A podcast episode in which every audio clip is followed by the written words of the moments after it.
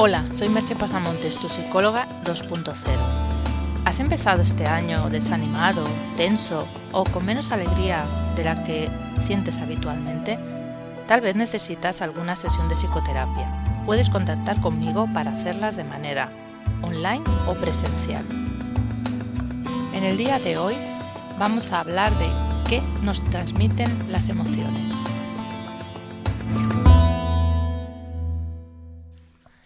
Ya he comentado alguna vez la conexión que existe entre el cuerpo y la mente. Aunque algunas veces hablemos del cuerpo y de la mente como entidades separadas, están absolutamente interconectadas. Una parte no puede existir sin la otra, y el intercambio de información entre ambas es constante. Y la mayor parte de esos procesos se dan a nivel inconsciente. Uno de los procesos en que podemos ver claramente esa interconexión es en el impacto que tienen las emociones en nuestro cuerpo. Incluso yendo un poco más lejos, yo me atrevería a decir que la emoción real sucede en el cuerpo. Lo que sucede en el pensamiento es eso, pensamiento, pero la sensación emocional solo puede darse en el cuerpo. Cuando te sientes ansioso, se te acelera el corazón, te notas tenso. Cuando te sientes deprimido, notas una opresión en el pecho y te caen las lágrimas. Cuando estás alegre, parece que tu pecho se expandiera y respiraras más profundo. Sentimos algo en el cuerpo y lo clasificamos como una determinada emoción con la mente. Un estudio reciente llevado a cabo por investigadores de la Aalto University de Finlandia han llegado a la conclusión de que las emociones más comunes tienen un correlato físico, se sienten en el cuerpo, y además se sienten siguiendo una topografía determinada que parece ser propia del ser humano, ya que no varía entre culturas. Dicho en palabras llanas, todos sentimos la misma emoción en el mismo lugar del cuerpo. Eso haría pensar en, en que está determinado biológicamente, por tanto, esa determinación debe tener alguna finalidad, sea facilitar la supervivencia, informar al sistema de que algo sucede o ayudarnos en la conexión con los demás. No se sabe cuál es, pero seguro que la tiene. El problema radica en que muchas veces somos sordos a las emociones. No nos enteramos de que algo está sucediendo en nuestro cuerpo. Estamos tan pendientes de la parte racional de nuestro pensamiento que bloqueamos las sensaciones que vienen del cuerpo, entonces nos creemos que no sentimos o que determinada situación no nos afecta.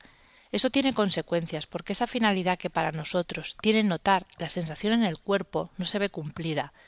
Por decirlo de algún modo, sería como una sensación u oportunidad perdida. El problema es que la activación fisiológica no se pierde. Si se me ha acelerado el corazón y no me he dado cuenta porque estoy demasiado ocupado en mis pensamientos racionales, esa activación ha quedado ahí para nada. Si solo sucede una vez no pasa nada, pero si empieza a suceder con frecuencia, empezaré a tener un desequilibrio fisiológico y es posible que se desencadene una enfermedad de las llamadas psicosomáticas. Hemos de pensar que no todas las sensaciones corporales son tan obvias como que se te acelere el corazón. Muchas de las manifestaciones emocionales son tan sutiles como una pequeña contracción en la espalda o en el estómago. Si se repite cientos de veces, empezaré a tener una contractura cervical o ardor de estómago, porque al no enterarme no le puedo dar respuesta. Por eso se trata de sensibilizarnos, de volver nuestro cuerpo más sensible y nuestra mente más receptiva a esa información que le llega del cuerpo, porque muchas veces el cuerpo sabe lo que la mente no puede reconocer.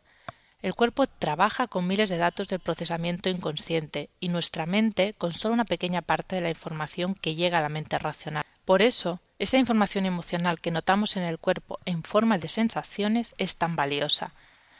Hay muchos métodos para sensibilizar y tomar conciencia del cuerpo, y algunos ya los he explicado en otras ocasiones. Relajarse, meditar, yoga, tai chi, salir a la naturaleza, parar la mente. Pero si uno de verdad quiere profundizar en ese conocimiento corporal, necesita ayuda externa, porque esa dificultad para notar lo que está sucediendo en el cuerpo no es fácil de cambiar, a veces choca con una resistencia. No queremos escucharlo porque nos obligaría a realizar cambios que nos da miedo llevar a cabo. O interpretamos las sensaciones como algo que no son en realidad. Y solo con la ayuda profesional de alguien que te dé un pequeño empujón en el momento en que te bloqueas, serás capaz de salir de ese bloqueo y entender lo que te pasa de verdad. Y a partir de ahí tendrás muchas más opciones en tu vida. Ahora bien, que cada cual decida lo que más le convenga.